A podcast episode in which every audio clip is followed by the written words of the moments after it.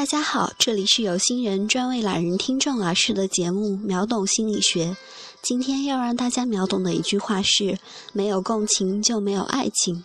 共情其实就是我们常说的同理心，是有效表达我想让你知道，其实我懂你的能力。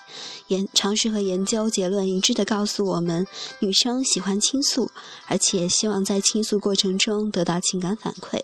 如果你的共情能力强，哪怕你的颜值没有那么高，腰包没有那么鼓，还是可以招女生喜欢的。所以要怎样掌握共情的方法呢？首先要多学会换位思考，想想如果你是他，你会怎么想、怎么做。其次，试着多点倾听和贴近对方，尝试揣测对方话语背后的潜台词，这样你也可以成为共情高手。是的，没有共情就没有爱情，大家秒懂了吗？